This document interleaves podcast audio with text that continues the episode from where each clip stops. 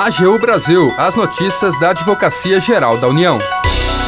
Departamento de Justiça dos Estados Unidos reconhece decisão da Justiça brasileira para que Esmeralda Bahia seja devolvida. Você sabe a diferença entre recorribilidade ordinária e extraordinária? A AGU explica. Este é o programa AGU Brasil. Seja bem-vindo. Eu sou Jaqueline Santos. E eu, Renato Ribeiro. A partir de agora, você acompanha as notícias da Advocacia Geral da União.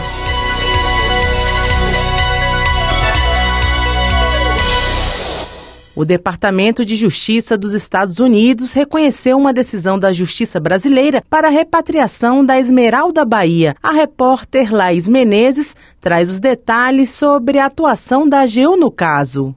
A Advocacia Geral da União obteve do Departamento de Justiça dos Estados Unidos o acolhimento da decisão da Justiça brasileira que determinou a repatriação da pedra preciosa conhecida como Esmeralda Bahia. A equipe do Departamento de Assuntos Internacionais da AGU conseguiu validar um affidavit, espécie de atestado internacional das decisões da justiça brasileira e do sistema processual brasileiro. Dessa forma, o Departamento de Justiça dos Estados Unidos reconheceu formalmente a validade de uma decisão do Tribunal Regional Federal da Terceira Região, o TRF3, que determinou que a propriedade da pedra é do Brasil. Após os trâmites na justiça brasileira, o TRF3 reconheceu, em decisão transitada em julgado em ação criminal, a propriedade da União com relação à pedra.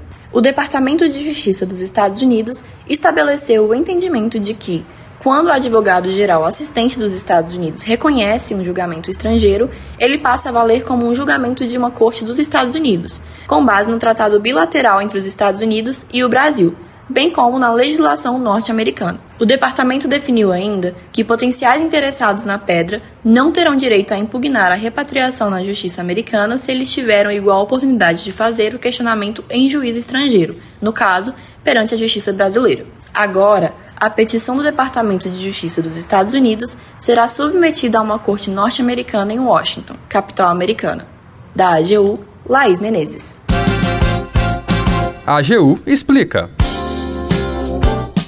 Você sabe a diferença entre recorribilidade ordinária e extraordinária? Saiba mais com a advogada da União, Marcela de Castro, no quadro A Geo Explica. Na linguagem jurídica, o recurso é o instrumento usado para provocar o reexame da decisão judicial dentro do mesmo processo em que ela foi proferida. A recorribilidade ordinária está relacionada à interposição de recursos que, para serem aceitos pela Justiça, devem respeitar a requisitos de admissibilidade ordinários, ou seja, comuns a todas as hipóteses recursais. Por exemplo, a tempestividade, que é a exigência de que o recurso seja interposto dentro do prazo legal, e o preparo, que consiste no adiantamento das despesas relativas ao processamento do recurso. São exemplos de recursos ordinários na acepção ampla do termo o recurso de apelação, o recurso ordinário trabalhista, o recurso ordinário constitucional para o Superior Tribunal de Justiça e o recurso ordinário constitucional para o Supremo Tribunal Federal. Por outro lado, os recursos excepcionais ou extraordinários devem respeitar a requisitos específicos, além dos exigidos nos recursos ordinários, quais sejam o pré-questionamento, a repercussão geral e a transcendência.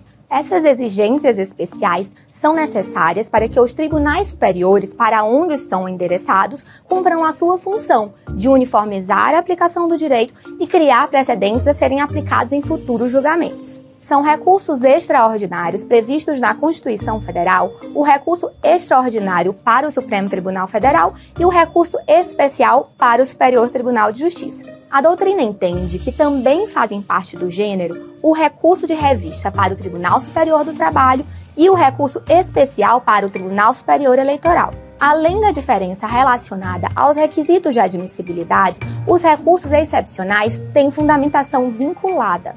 Ou seja, para sua interposição, não é suficiente que a decisão seja desfavorável. Suas hipóteses de cabimento estão expressamente previstas na Constituição Federal ou na lei. Por fim, Os recursos extraordinários não têm, em regra, efeito suspensivo automático, de forma que permitem o cumprimento provisório da decisão recorrida. De todo modo, é possível pedir a concessão de efeito suspensivo aos recursos extraordinários, conforme disciplina o artigo 1029, parágrafo 5 do Código de Processo Civil. Termina aqui o programa AGU Brasil. Você ouviu nesta edição. Departamento de Justiça dos Estados Unidos reconhece decisão da Justiça brasileira para que Esmeralda Bahia seja devolvida. E acompanhou a diferença entre recorribilidade ordinária e extraordinária no quadro AGU Explica. O programa é produzido pela equipe da Assessoria de Comunicação da Advocacia Geral da União. Tem edição e apresentação de Jaqueline Santos e Renato Ribeiro, com os trabalhos técnicos de André Menezes. Para ouvir o programa novamente e ficar por dentro das principais atuações da AGU, acesse o nosso perfil no Spotify. É só procurar por Advocacia Geral da União. Acompanhe também o trabalho da instituição no portal gov.br/agu. Siga as nossas redes sociais: Twitter, YouTube, Facebook e Instagram. E não perca as últimas notícias. Até amanhã!